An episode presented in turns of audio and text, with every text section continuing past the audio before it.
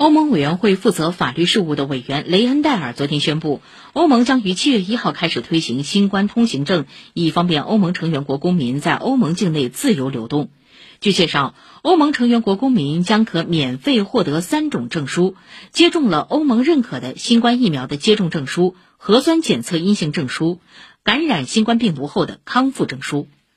欧盟委员会将向各成员国提供技术和资金支持，并拨款一亿欧元支持成员国降低检测费用。